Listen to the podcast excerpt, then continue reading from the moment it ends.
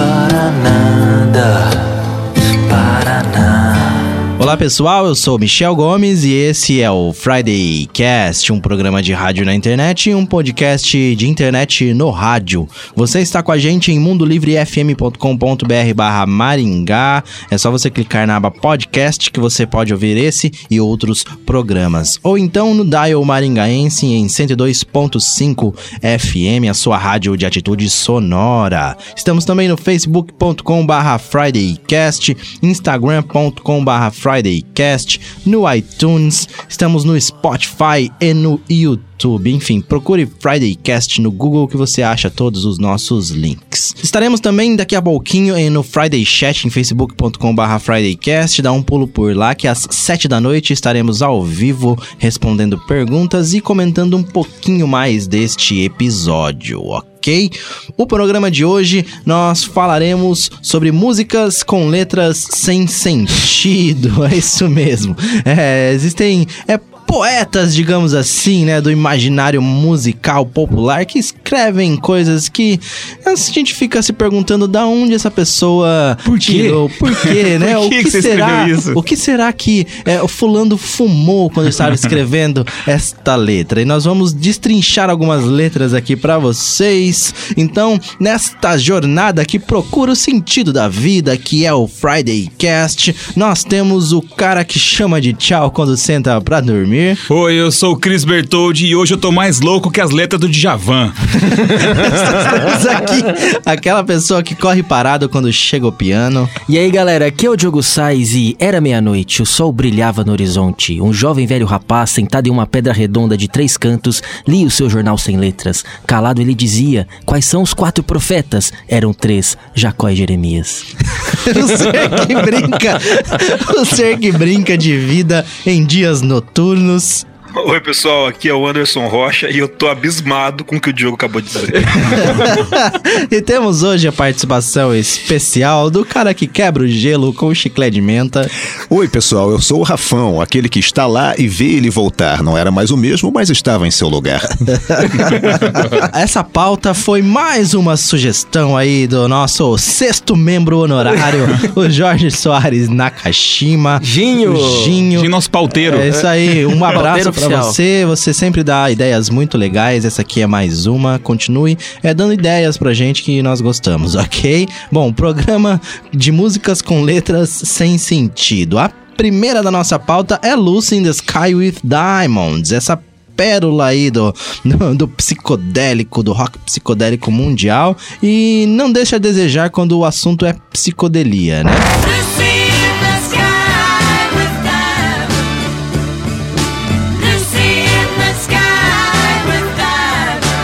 essa música aí, pra você que não conhece dos Beatles, foi a abertura de uma novela da Globo até pouco tempo. Mas é, é a música escrita pelo Lennon, mas a, o crédito vai pra Lennon e McCartney, que era uma parceria que eles tinham, eles escreviam as músicas e sempre eram creditadas pros dois. Ela foi lançada em 1 de junho de 67 no Reino Unido e é uma música que você lê a letra, você fala, nossa, é bem psicodélico. Que O cara fala, tá drogado. o cara tá drogado, né? Lucy no céu com diamantes, imagine Tá esse num ácido, barco né? num rio, com árvores de tangerina, céus de marmelada, uma garota com olhos de caleidoscópio. E o nome da música, Lucy in the Sky with Diamonds, LSD, dá essa sugestão também que ela é voltada para substâncias psicotrópicas. Mas não é. Isso daí, o filho do, do Lennon, o Julian, ele chegou em casa uma vez com um desenho de uma amiguinha da Lucy. E o desenho tinha o sol, uma menina ali, diamantes no céu e tal. E ele se inspirou naquilo ali e fez a música em cima disso. Se inspirou, Ah, que historinha mais mal contada. se inspirou que jeito? Ele foi lá e encheu a cabeça de LSD. e ficou olhando pro desenho. ele foi questionado várias vezes em relação à música fazendo referência às drogas. Ele negava, mesmo afirmando outras. Então ele não tinha problema em falar que escrevia música drogado, né? Só que essa ele afirma que não, foi o desenho dela. Entendi. Não era o caso. Outras, as outras todas sim, mas essa. tipo Obladi Obladá. É. Ah, isso nem é, música, essa né? não é deles, essa é uma regravação. Ah, é, é, grava- é, É, cover? é de uma, de uma banda africana, se eu não me engano. Sério? Eles estavam gravando no Marrocos e, e viu lá essa música e refizeram a versão deles, alguma coisa assim. O, o, o, o John Lennon tá igual o Snoop Dogg que falou só, tipo, semana passada. Ah, eu realmente fumo maconha. Ninguém sabia, né? Ninguém sabia, tá ligado? Mas o legal é que a Lucy, ela tinha 4 anos quando fez esse desenho. E ela só ficou sabendo aos 13 que era do Que era desenho ela. dela. Ela falou, nossa, cara, muita gente, muita eternizada. gente faz referência a essa letra a Alice no País das Maravilhas também, Sim, né? sim. Que né, também era outra coisa de drogado, né? é um É que o John Lennon pirava né? no Alice no País das Maravilhas, né? É, né? Acho que todo mundo daquela geração, né, cara, reinterpretou a coisa assim. Mas realmente, mas assim, enfim, de qualquer forma, é, a letra não faz sentido. Ele fala, por exemplo, aqui, ó, segue até a ponte perto da fonte, onde as pessoas com cavalos de pau comem tortas de marshmallow. Todos sorriem enquanto você boia, passando pelas flores que crescem tão inacreditavelmente altas. Olha só que Não faz sentido poesia. porque você não tá com a cabeça cheia de LSD. Naquela época a galera realmente gostava de um ácido, né? Tanto que você tem inclusive o acid rock, que é um estilo de rock de pessoas que só tomavam ácido e faziam rock. O Lucy é do Sgt. Peppers, né? É do Sargent É do Pepper. Sgt. Sgt. Peppers, Peppers, né? Que é o, é o primeiro, digamos aí, o primeiro disco, um dos discos inaugurais do rock psicodélico, né? É, o Beatles, ele dá o cartão de visita no rock psicodélico com o Revolver. Revolver, né? Ah, né? certo. E aí vem depois, em 67, né, o Verão do Amor, essa Uhum. explosão do, do Sgt. Peppers, que traduziu aquela época lá, a Só época que- mais hippie. Muita gente que montou bandas psicodélicas, Pink Floyd, o, o Emerson, Lake and Palmer, enfim, citam, né, o, o Sgt. Peppers aí como uma inspiração. Esse álbum ele foi eleito o melhor álbum de rock pela Rolling Stone, Uhum. né? Fez uma lista de 500, foi eleito o melhor álbum de rock da história. Da história. Isso. Olha só. Mas essa letra não faz sentido, enfim. Assim como a capa, né? Assim como a capa. A capa do Sgt. Peppers Verdade. também é bem... Verdade. Você tem, inclusive, você tem até o Aleister Crowley na capa do Sgt. Peppers, olha Isso só. faz sentido. Isso faz sentido, né? A segunda música da nossa pauta é Refazenda, do Gilberto Gil. Abacateiro, acataremos teu ato, nós também somos do mato, como o pato e o leão. Essa música aí, eu acho que ela é mais louca do que Lucy in the Sky. Certo. né? Ela é cheia de, de umas palavras ali inventadas, colocadas, rebuscadas e afim.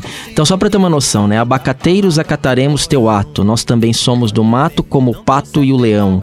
Aguardaremos, brincaremos no regato, até que nos tragam frutos do mar teu coração. Lançado em 1975, e ele veio um pouquinho depois da época que o tropicalismo, né, o movimento Tropicália estava em alta no Brasil. E aí tem aquela pegada de, ah, eu vou tentar fazer algo um pouco mais orgânico, o que foi mais ou menos o mesmo movimento que os Beatles fizeram Você quer falar algo mais LSD? que é, os Beatles fizeram depois com o White Album, né? Vamos tentar voltar pra mais orgânico. Então foi mais ou menos isso daí. Ela parece simples, mas ela, a música de simples não tem nada, né? Então ela se apoia nessa criação de palavras, nessa brincadeira de fazer essas rimas com coisas que não existem e ficou Muito lirismo, né? muito, muito. Mulherismo. É, o, por exemplo, esse começo aqui, abacateiro acataremos teu ato. Ele brinca mais com o jogo de palavras do que com o sentido em si, né? Sim, né? A pronúncia, Palavras né? parônimas Ah, mas aqui. é que assim, cara, a gente fica tentando dar um sentido da, da letra no nosso ponto de vista. Sim. Mas com certeza o cara que escreveu isso, ele não jogou palavras ao Léo.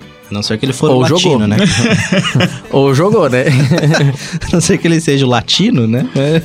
Pode, pode ser uma influência de poesia concreta também, né? Que na época tava muito forte, né? Você tinha o... Torquato Neto. Torquato Neto. É, aí essas explicações sobre a música, Ferreira tem aqueles Goulart. diálogos de que o abacateiro tá representando a árvore da vida. Mas... Ah, ah, não é a macieira, é o abacate. É uma coisa mais brasileira também. depende da Então, aí- região, é, depende da É região. aquela coisa, interpretação, né? Você começa a interpretação, Aham, sim, né? sim, sim. Tem coisas legais, tipo, tem coisas que o cara falou assim, não, realmente eu pensei nisso e não tem sentido nenhum pra quem não tá ali naquele contexto. E tem o contrário também, tem uma história muito legal, acho que é do, do, do Velvet Underground, acho que, que assim, o cara tocou um baixo duas vezes na música. E aí os críticos na época falaram assim, meu, que coisa mais maravilhosa, que lindo, como é que você teve uma ideia dessa de dobrar o baixo, deu uma profundidade no som e começaram a explicar um monte de coisa. E quando perguntaram pro cara, ele falou assim, não, é que eles me pagavam por hora, então quis gravar duas vezes pra receber dobrado. e é só isso a explicação, cara. Tem algumas, algumas coisas que, por exemplo, a crítica, ela é, dúbia, né? O Noel Gallagher, esses dias, soltou uma frase aí que eu achei muito interessante. que Perguntaram pra ele sobre o Radio Red, né? Ele falou assim, ah, o Radio Red é aquele negócio. O Tom York pode gravar um disco apenas arrotando que a crítica vai adorar. É que o Tom York só grava em vogal, né? Oh, yeah,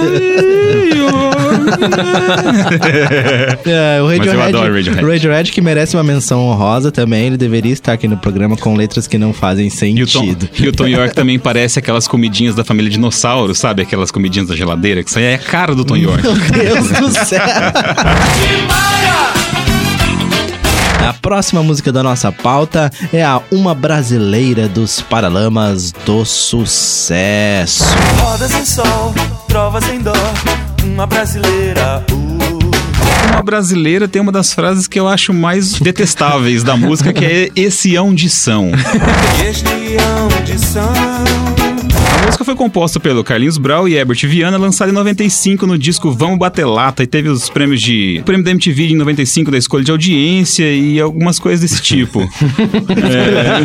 É a escolha da audiência. é, tipo, é. Uma coisa que justifica o não sentido da letra é o fato do Djavan ter participado das gravações. Não, já tira todo o sentido da letra. Não, Javan, adoramos você. Javan, você é o mestre mor, você é o grão-mestre das letras sem sentido. É o- Do Yoda. discordianismo. Não, mas ó, ele tem um trecho de entrevista dizendo que toda letra dele tem muito sentido e defende isso, né? Não há nada na minha letra que não faça sentido. Tudo faz no maior sentido.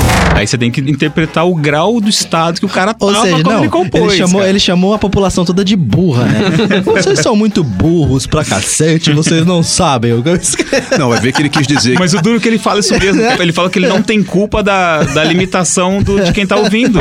O que há é falta de alcance de alguns críticos que nos pune pela sua ignorância. Eu não posso fazer nada.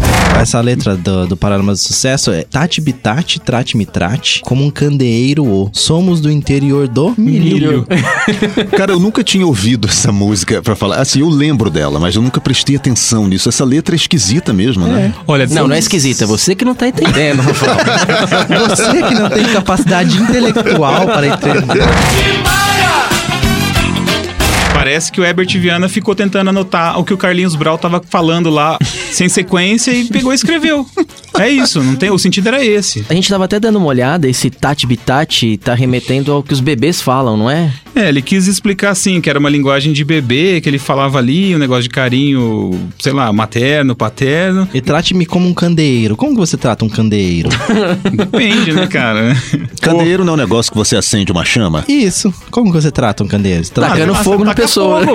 Ah, Trate-me como um candeeiro. Ah, vou meter óleo em você e fogo e pronto. É assim É, às vezes não é tão você. literal, às vezes ele só tá querendo falar assim que ele tá dando um incentivo, sei lá. Lirismo você pode interpretar, você Ah, sim, pode, claro. não defendendo esse tipo de coisa, mas eu nunca ligo pra letra. Eu, eu encaro a letra sempre como um quinto instrumento, senão eu não ia conseguir gostar de Beatles. É, isso é eu não ia verdade. Conseguir tem gostar de essa Super Kids. também. Tem essa função de ser um, um- ser mais lírico, né, do que realmente. É, eu não encaro letras como uma Wikipedia, assim, sabe? Ela não tem que explicar alguma Não, não coisa, né? não Ela tem. pode ser simplesmente um monte de vogal, tipo Tom York cantando. Sim. tem- tem uma Mas quando- história- Quando, explica é muito mais legal, na minha opinião. O Dylan deu uma, uma chamada nos Beatles, uma, uma, uma chamada de atenção, assim, tipo, vocês são a banda mais influente do mundo e vocês ficam com essas letrinhas aí sem conteúdo, pô, vocês têm mais coisa pra fazer, tipo, vocês têm, vocês têm uma, uma, uma posição ma- mais importante pra, pra, pra cumprir, então você, pô, coloca uma carga aí nessas letras tal. E aí o John Lennon escreveu I'm the World.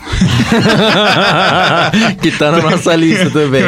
toma, toma. Daqui a pouco a gente Dylan, escreve o que eu quiser, né? Mais ou menos assim. É, bom, a gente vai encerrando esse primeiro bloco do Friday Cast de músicas com letras sem sentido e já já a gente volta. Este e este ão, e este ão de são. Acender o intervalo pelo filtro.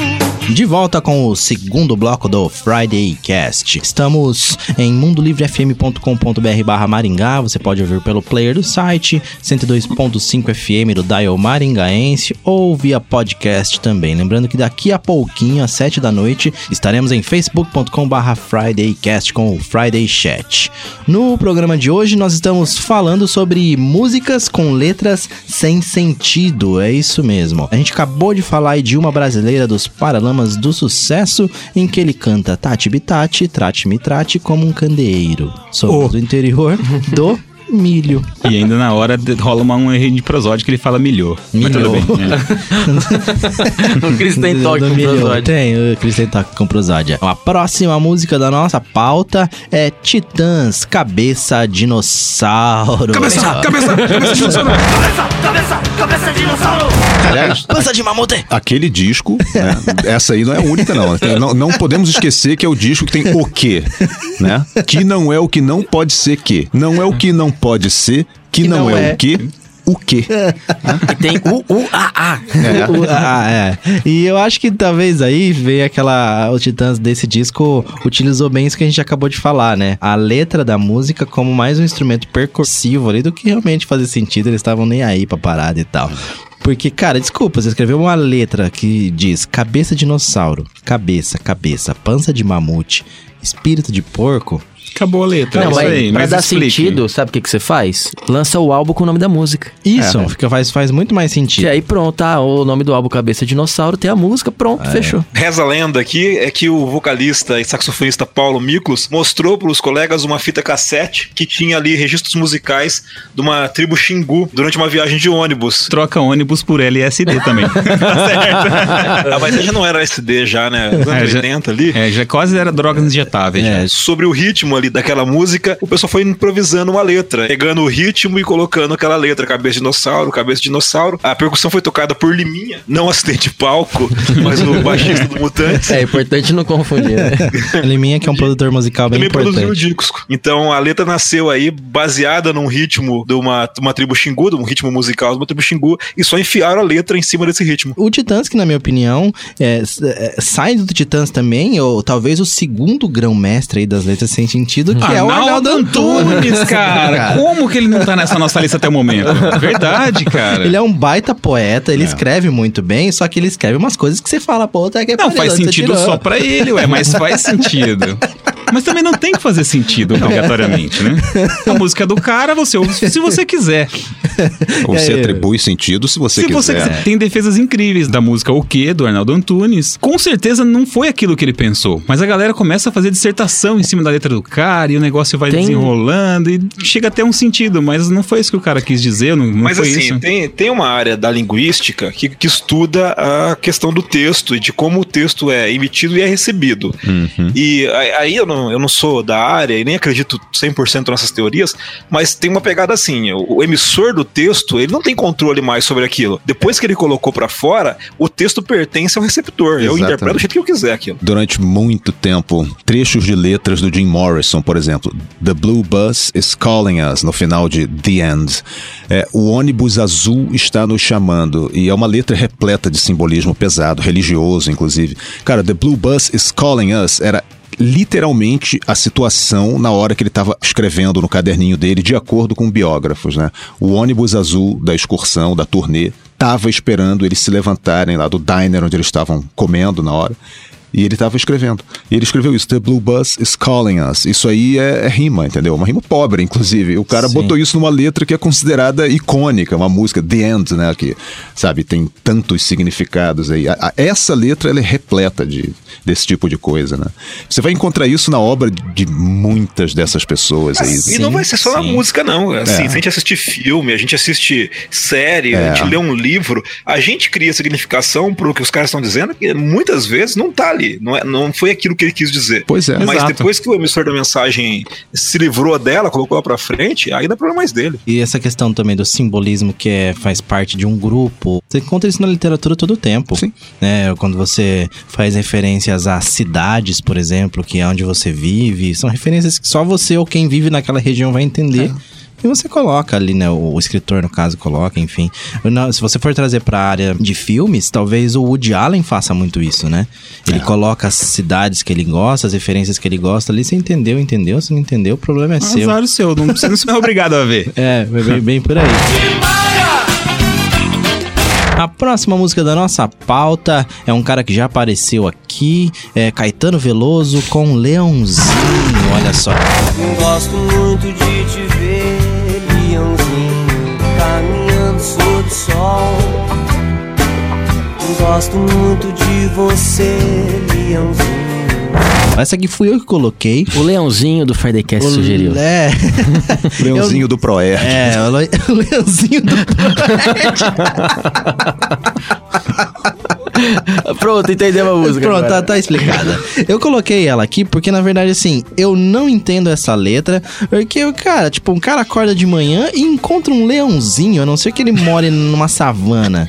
É, não faz sentido pra mim, entendeu? Ah, mas era o fulano que era o leãozinho. Ok, mas pra mim não faz sentido, entendeu? É. Gosto muito de te ver, leãozinho, caminhando sobre o sol. Gosto muito de você, leãozinho, para desin...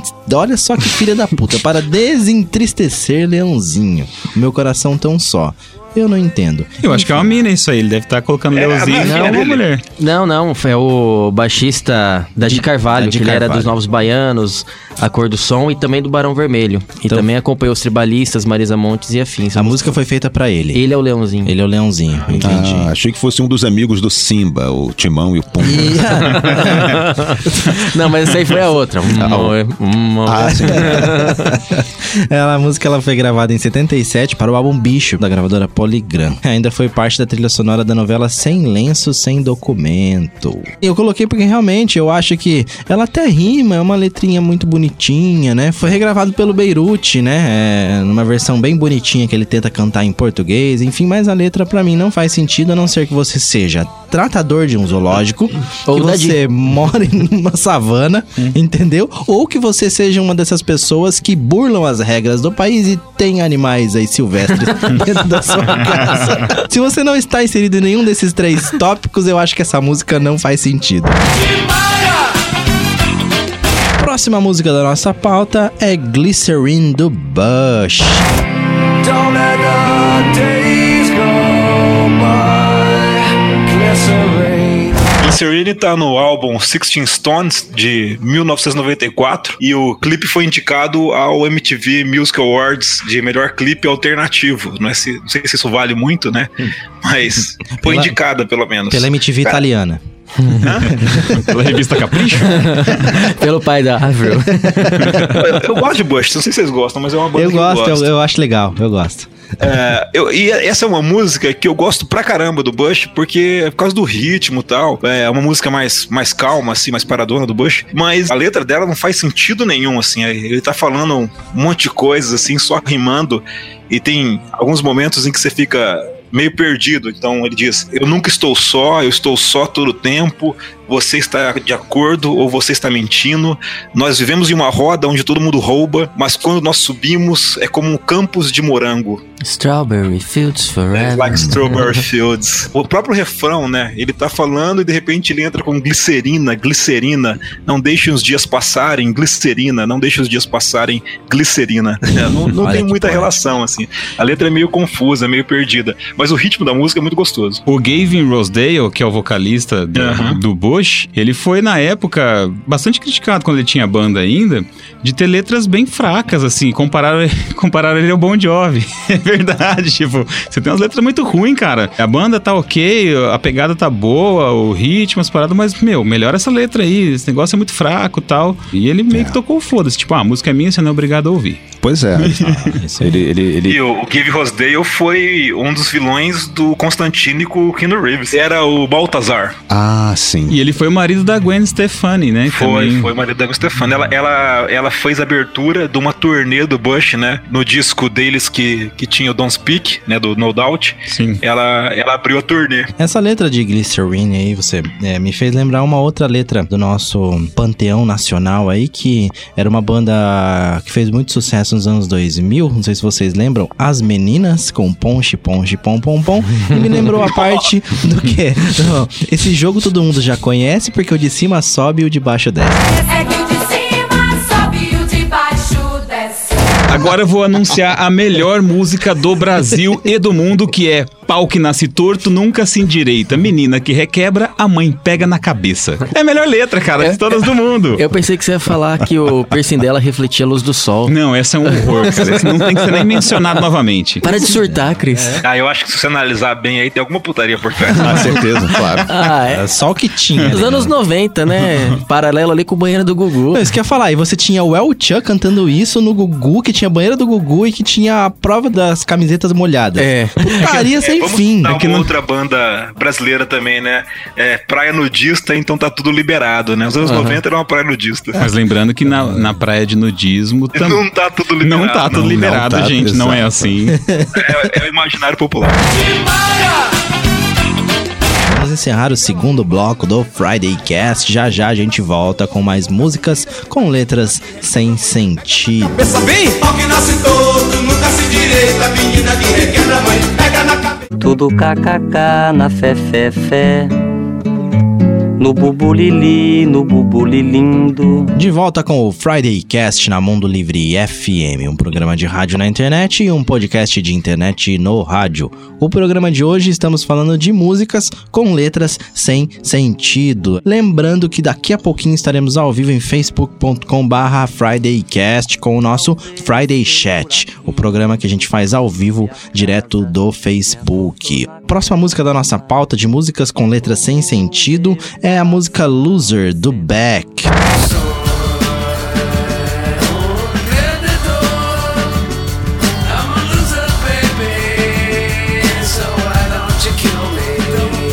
Beck, né, lançou Loser em 1994, mas eu só lembro dessa música mais pro final dos anos 90, sei lá, acho que 98, 99, ela passava na MTV em looping. E eu nunca fui muito fã do Beck, mas como essa música passava bastante, sempre estava ali ouvindo ela. Ah, e, e a letra, pô, completamente esquisita, assim. Ele já começa dizendo: Na época dos chimpanzés eu era macaco com butano nas veias. Vou atrás de uns drogados, com olhos de plástico pichando os legumes. Tendas de comida para cachorro com meia calça para pernas musculosas. Ó, com certeza ele tava passando meio- em algum lugar ali. Eu né? fiquei meio sem reação Ele passou, agora. viu essa cena e falou: vou escrever aqui, ó. Tô vendo isso aqui. Não, mas ele passou aonde? Ele passou, sei lá, num boteco em Marte? Passou em Santa Mônica, é isso aí, cara. Santa Mônica é assim. Eu acho essa música sensacional. Eu acho o Beck legal e tal. E a música é muito boa, mas a letra é. Acho o Beck legal. O Beck, que é o melhor amigo do Snoop Dogg. né? E do D2. e do T2. Não, o Snoop Dogg só falou do Beck agora. e do Bill. Clinton.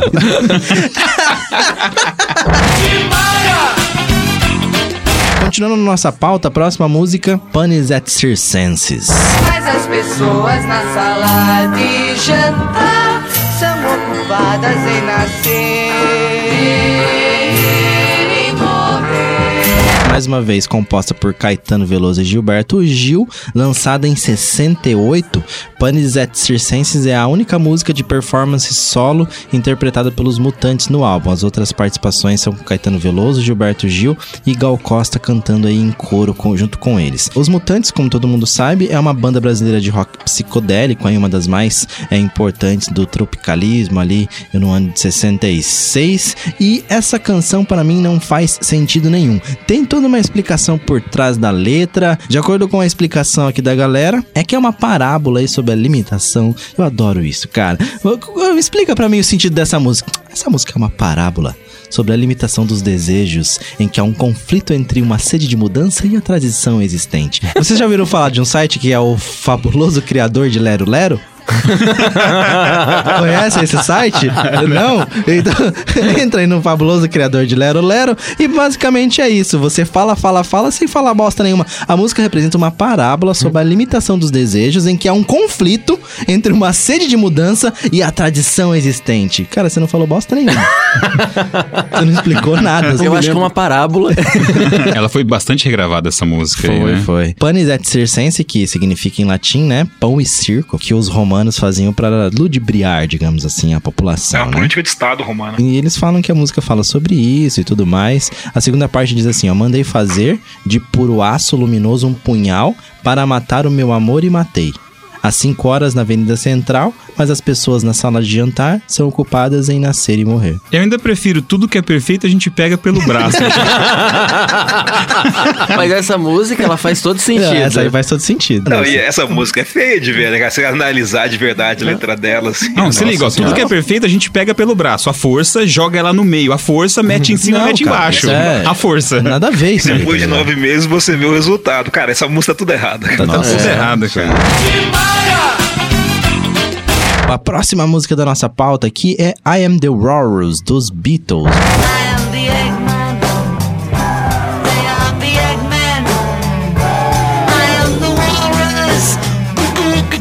Então, na verdade, essa música aí, a letra não tem pé nem cabeça. É, na verdade, John Lennon tava compondo e ele tava com umas duas letras ali engatilhadas, não tava sabendo muito pra onde ir, tava, tava aparecendo uma terceira letra. E ele falou: Meu, tá quase nascendo uma música da junção desses três pedaços separados. Mas eis que ele recebeu uma carta de um estudante da, de um colégio que ele estudou lá na, na adolescência dele, falando que o professor tava analisando as letras dos Beatles. E aí, o professor, por fazer essa análise da letra deles, ele falou: Ah, então eu vou fazer uma letra aqui que não tem sentido mesmo, quero ver eles analisarem essa. E fez a M. The Wars. Apesar de ter um monte de sentido, de significado ali no meio das palavras, John Lennon defende. Tem um site que explica bem legal, assim, passo a passo. Tem a carta que o John Lennon respondeu pro menino que falou da, da- da- das letras dele, que que tava analisando as letras dele. Ele ficou meio irritado com isso, né? Tipo, pô, estão analisando minhas letras e tal, por que isso? Nossa, que crime, né? É, o cara é um dos maiores influenciadores do mundo, né, né, nesse sentido, e tava, achou esquisito. E daí ele compôs a letra propositalmente com um monte de trecho sem pé nem cabeça. E mesmo assim, você pode ir lá na internet, tem explicações que, que cada trechinho representa. E com certeza o John Lennon falou um monte de coisa diferente disso aí. Isso daí também serviu pra alimentar aquela teoria de que o Paul tinha morrido, que o Paul é o Walrus da música. Paul is dead. Bom, chegamos aqui. Ah, palmas para ele. O mestre. Nonsense! Chegou aqui no grande campeão, Djavan. De já veio, já chegou. Aê! De Chavan. Aí, Djavan. Pronto, já explicou.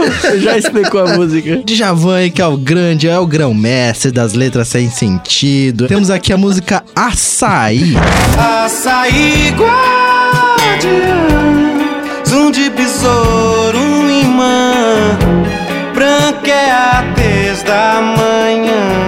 Açaí é o ícone de toda a musicografia brasileira nonsense. Tem uma entrevista com o Charles Gavan do Titãs que ele explica exatamente o que, que ele quis dizer com Açaí, guardiã, zoom de besouro, um imã. Branca é a tez da manhã. Esse verso chegou a ser citado pelo Arthur Chechel para nominar um prêmio que ele dava a, a coisas nonsense, a coisas assim estranhas. Para mim, não é nada nonsense, tem todo o conteúdo. Veja bem, não há nenhuma pessoa que viva no norte do Brasil que não entenda que o açaí é a fruta que faz com que a subsistência daquela, daquelas pessoas esteja garantida, né? Porque é uma fruta abundante, barata e, e muito nutritiva e com ela se faz tudo. Por isso, açaí guardiã. Todo nortista entende esse verso. Zoom de besouro, um imã. É impossível ouvir um, um zumbido qualquer e não se interessar por quem o está produzindo. Por isso, um imã. E branca é a tez da manhã. Se você acordar às 5 horas da manhã num dia meio nublado, a, a- a- a vida tá branca. Não há nada de nonsense nesse verso. Agora, junta essas três coisas, não faz sentido. Não faz Não faz sentido. sentido algum. É, claro que faz. Você tá comendo um açaí de manhã, De manhã, escutando besouro. Pronto. Procurando um besouro, Procurando o besouro, é isso. Claro, sim, com certeza. Ou procurando um zumbido, uma, uma E- inquietação. E aí você tá tratando o besouro como candelabro. Tem uma outra dele que é, é também. Ah, o resto. todas. Tem essa e tem todo o resto. Esse e o resto. Toda a discografia do Djavan, inclusive. Eu te devoro é a letra mais nonsense, te devoraria a qualquer preço. Porque te ignoro, eu te conheço. Quando chove ou quando faz frio, no outro plano te devoraria tal Caetano a Leonardo DiCaprio. Explica essa aí, Djavan. Quero ver agora. Ele fala que nas letras dele não há nada que não tenha explicação. Olha. Ah, não, Ele mas fala bem, isso. mas assim, se você me der o fazer uma psicografia aqui de olho fechado, eu vou escrever um monte de babaquice e depois eu consigo explicar tudo, mas não quer dizer que de verdade tinha uma explicação aquilo. Eu volto a falar, não precisa ter uma explicação, porque não, é, não é a assim, eu Barça o negócio. Com relação a isso até agora, mas eu, eu não concordo totalmente com você, não. Eu acho que tem- eu- eu prefiro música com depende sentido. do estilo, depende da vontade do cara, mas eu acho um pouco necessário, dependendo do tipo de música que eu tô ouvindo, que o cara me, me entretenha na letra também, né? Não é pra fazer barulho só. Se fosse pra fazer barulho só, não precisava dar o cara falando. É, faz música instrumental. Então, mais porra. ou menos. Por que, que eu tô falando isso? Porque quando eu era moleque, eu gostava muito de música em inglês, Michael Jackson, Madonna, essas coisas. E eu não entendia nada. Fui criado com esse jeito de que eu não precisava entender a letra. Eu sentia emoções com a música sem entender a letra. É, só que é essa mesma, essa mesma linha de pensamento que faz com que várias gerações adorem letras como Every Breath You Take, do The Police, e essa música é de um stalker. É, de um stalker. O cara é Pois é. stalker, entendeu? É, o que ele faz ali é abusivo, É esquisito, é creepy pra caramba. Verdade. Fora diversas outras que a gente idolatra. Tem letras do Guns N' Roses, por exemplo, onde ele elogia o cara que matou, esquartejou a esposa, enterrou no quintal. Ah, é, entendeu? É, I Ué, used to love her. I used to love her. I used to love her, but I have to kill her. É, tá to certo que tem um tom de, de sátira aí, então eu, eu posso entender, eu posso concordar que o humor negro também faz parte do espectro cultural e tudo. Agora, tem coisas, cara, que parece que são ou deliberadamente esquisitas e as pessoas nas letras dão um caráter diferente, entendeu? Poético ou lírico, não sei o quê, mas tem coisa muito errada sendo escrita em nome do humor também. Tá aí Mamonas Assassinas, entendeu? Que as pessoas se lembram com saudade, que fez parte da infância, das memórias afetivas, Outros tempos. outros tempos, mas tem muita coisa errada Sim. escrita. Sim. E tem as coisas que são puramente besteira, entendeu? E que a gente Mas reinterpreta. eu entendeu? acho que isso que o Chris falou, é, para mim, é mais ou menos como um músico ouvir uma música que tem um instrumento desafinado. Então, assim, ah, eu- não interessa, é só um instrumento que tá fazendo barulho. Mas se ele estiver desafinado, me incomoda. Então, quando você ouve uma música, eu, eu sei que há uma liberdade de produção ali do. do cara que tá escrevendo uma letra de música que é meio poética, que é poética, na verdade. Mas é, ela tem que ter uma afinação também, porque senão, se ela ficar só o cara fazendo barulhos aleatórios ou colocando palavras aleatórias, de verdade, de verdade, ela é um instrumento que não, não tá no ritmo da música, assim, ela se desafina você- com o Não, resto. certeza. É, Até você- porque se o cara vai se esconder sempre por trás dessa desculpa, tá aí a, a história do pop e do rock pra provar, né? Pra cada Beatles, pra cada é, é, Beach Boys, pra cada Pink Floyd, você tem assim dezenas de imitadores que não tem, sabe, um quinto da, da- do alcance, assim, porque a linguagem figurada pode servir pra muitas coisas, mas também pode servir pra ilustrar o fato de que a pessoa não tem talento. E eu, e eu concordo com o Chris, assim, pelo menos você tem que conhecer e entender o que tá falando. Às vezes você gosta da música pelo som dela. É. Mas vamos pegar o exemplo do ACDC. O ACDC tem letras machistas pra cacete. Pra cacete. Nossa senhora. Eu adoro esse DC. Eu também. Mas quando eu tô ouvindo, eu falo, porra, eu não concordo com isso que ele disse. Nossa então a Senhora. letra não me, não me influencia tanto. Mas eu entendo o que ele tá dizendo, pelo menos. Às vezes você faz lá um meia-culpa, porra, não, isso aqui não é legal. Mas pelo menos você entende o que tá sendo dito. Eu tenho que dar sentido àquilo. A gente faz um critério seletivo, né? Tipo, ah, se, se É. eu gosto da música, a letra faz sentido. Eu- me, me importa. É. Se eu não gosto muito, a letra não faz tanto sentido. E outra, eu não sou obrigado a ouvir nada. Então, se eu Sim, gostar da isso é. letra ou não, ou se eu É. gostar do ritmo ou não, eu simplesmente não ouço, né? Sim, tipo, sim. eu não vou em festa sertaneja porque eu não, sei lá, não gosto do ritmo do negócio. não- a letra, sei lá, eu nem, nem presto atenção na ambiente, nem das letra. pessoas. É, porque assim, letra por letra, as É letras do sertanejo não são lá grande coisa melhor ou pior do que o Bon Jovi, por exemplo. Exatamente. Ah, O, o próprio rock, entendeu? Hoje, hoje em Tem um dia, monte, você um pode monte. reclamar da questão do, do, do funk, ele ter esse apelo todo aí de a pornografia, tratar as mulheres como pedaço de carne, não sei o quê. Vai ver o rock original lá, cara. Nos Ah, anos... pega o Jerry Lee Lewis lá nos anos 50, pô. O Não, próprio você- Chuck Berry, que Deus o tenha, entende? o Led Zeppelin tem um monte de Nossa. letras que tratam mulher com um pedaço de carne. Sim, exatamente. Então, assim, a gente, a gente guarda com carinho essas coisas na nossa cabeça. Nossa, era tão incrível. Eu era jovem, escutava essas letras do grunge, do punk, não sei o quê. Cara, tem muita parada errada escrita ali, às vezes na cara larga. E às vezes muito bem disfarçada, entendeu? Às vezes tem comentários altamente preconceituosos, seja de política ou raciais até, e que o cara pôs na letra porque ele quis fazer uma piada, ou quis fazer um comentário social, ou ele quis ilustrar o que é o preconceito, por exemplo, mas foi traduzida e perpetuada como sendo a coisa mais normal se comportar daquela maneira, né? Então a gente E- fica e muito nisso, outra, né? Eu, eu acho também assim, a galera às vezes tem que curtir um- e entender um pouco a letra pra ver se realmente gosta daquilo. É. Porque tem umas bandas É. de rock, por exemplo, que são super engajadas em movimento social, É. em, em idealismo político mesmo. Então, sei lá, o Rage Against the Machine, o Exatamente. System of a Down.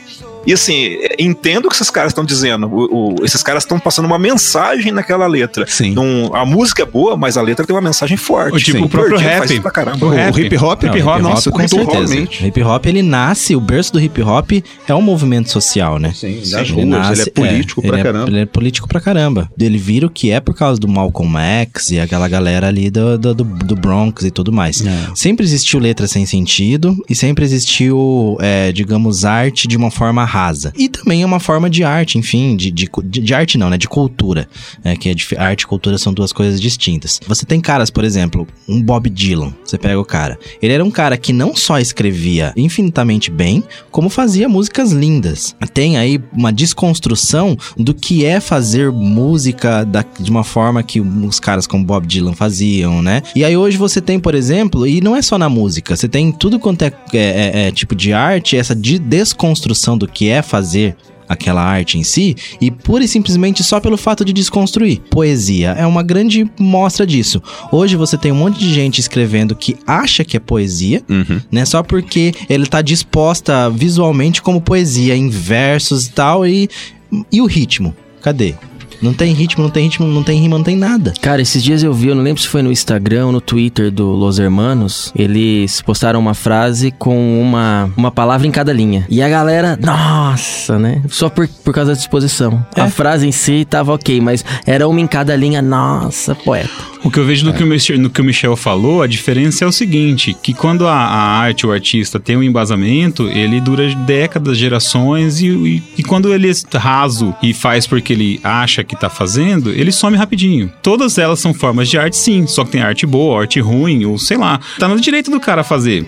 Mas igual, música do latino, você vai ver que vai sumir rapidinho. E uma música do Bob Dylan vai ficar pro resto da eternidade. É, dependendo do público, né? Infelizmente. Eu concordo que haja espaço para os dois. A música, as artes gráficas, os filmes ruins, eles servem de régua. né? Lógico, comparativo, né? Servem de régua. Então, por exemplo, eu tô muito acostumado a assistir o que se convencionou chamar de cinema trash. E eu sei que é porcaria. Eu sei que é péssimo. E ele é deliberadamente Gente ruim. construído É. pra provocar risada quando ele deveria provocar nojo, medo. Mas existe, por outro lado, um cinema que tenta ser assustador, ou tenta ser tenso, ou tenta ser seja lá o que for, e ele é uma porcaria. Porque ele é presunçoso. Isso também acontece com história em quadrinhos, também acontece com rock, entende? Aí quando você coloca essas coisas na balança, infelizmente, vou citar um chavão aqui, vou bater nessa mesma tecla, é, tem aquela coisa do, ah, isso não é pra você. Eu aceito que existem coisas que não sejam para mim, Ouviu Djavan? entendeu? Mas tem coisas que eu gostaria que fossem pra mim, entende? Aí eu vou tentar compreender, vou tentar me inserir ali, eu falo, não, não, não rolou mesmo, não E, adianta. é, e aí você tem a discussão da arte, a, a- a alta cultura, né? Que falam. Alta cultura, e aí você entende que, às vezes, essa presunção da grande arte, da alta cultura, ela é uma empáfia tão grande, tão grande, que aí você vê movimentos culturais como o funk, por exemplo, entrando de pé na porta mesmo, entendeu? E tomando de assalto tudo quanto é coisa aí e tal, por e simplesmente não ser presunçoso. Às Exato. vezes não tem, né, profundidade que tem uma alta cultura, enfim, mas ele é tão verdadeiro e ele é um movimento tão simples Eu e acho que, que as é pessoas se orgânico. identificam. Eu acho que ele é com aquilo, orgânico, tá entendeu? Ele surgiu ali num âmbito social que precisava ser representado de alguma forma e eles não podem ficar esperando que a representação venha de cima. Vamos finalizando aqui o Friday Cast. Dá um pulinho no facebook.com barra FridayCast, que a gente tá por lá daqui a pouquinho. Dois, três minutinhos. Valeu, abraço e tchau. Falou! Tchau! Açaí, guardiã, zoom de besouro, um imã, branca é a tez da manhã. O Friday Cash foi editado por Audiotune. Acesse audiotune.com.br.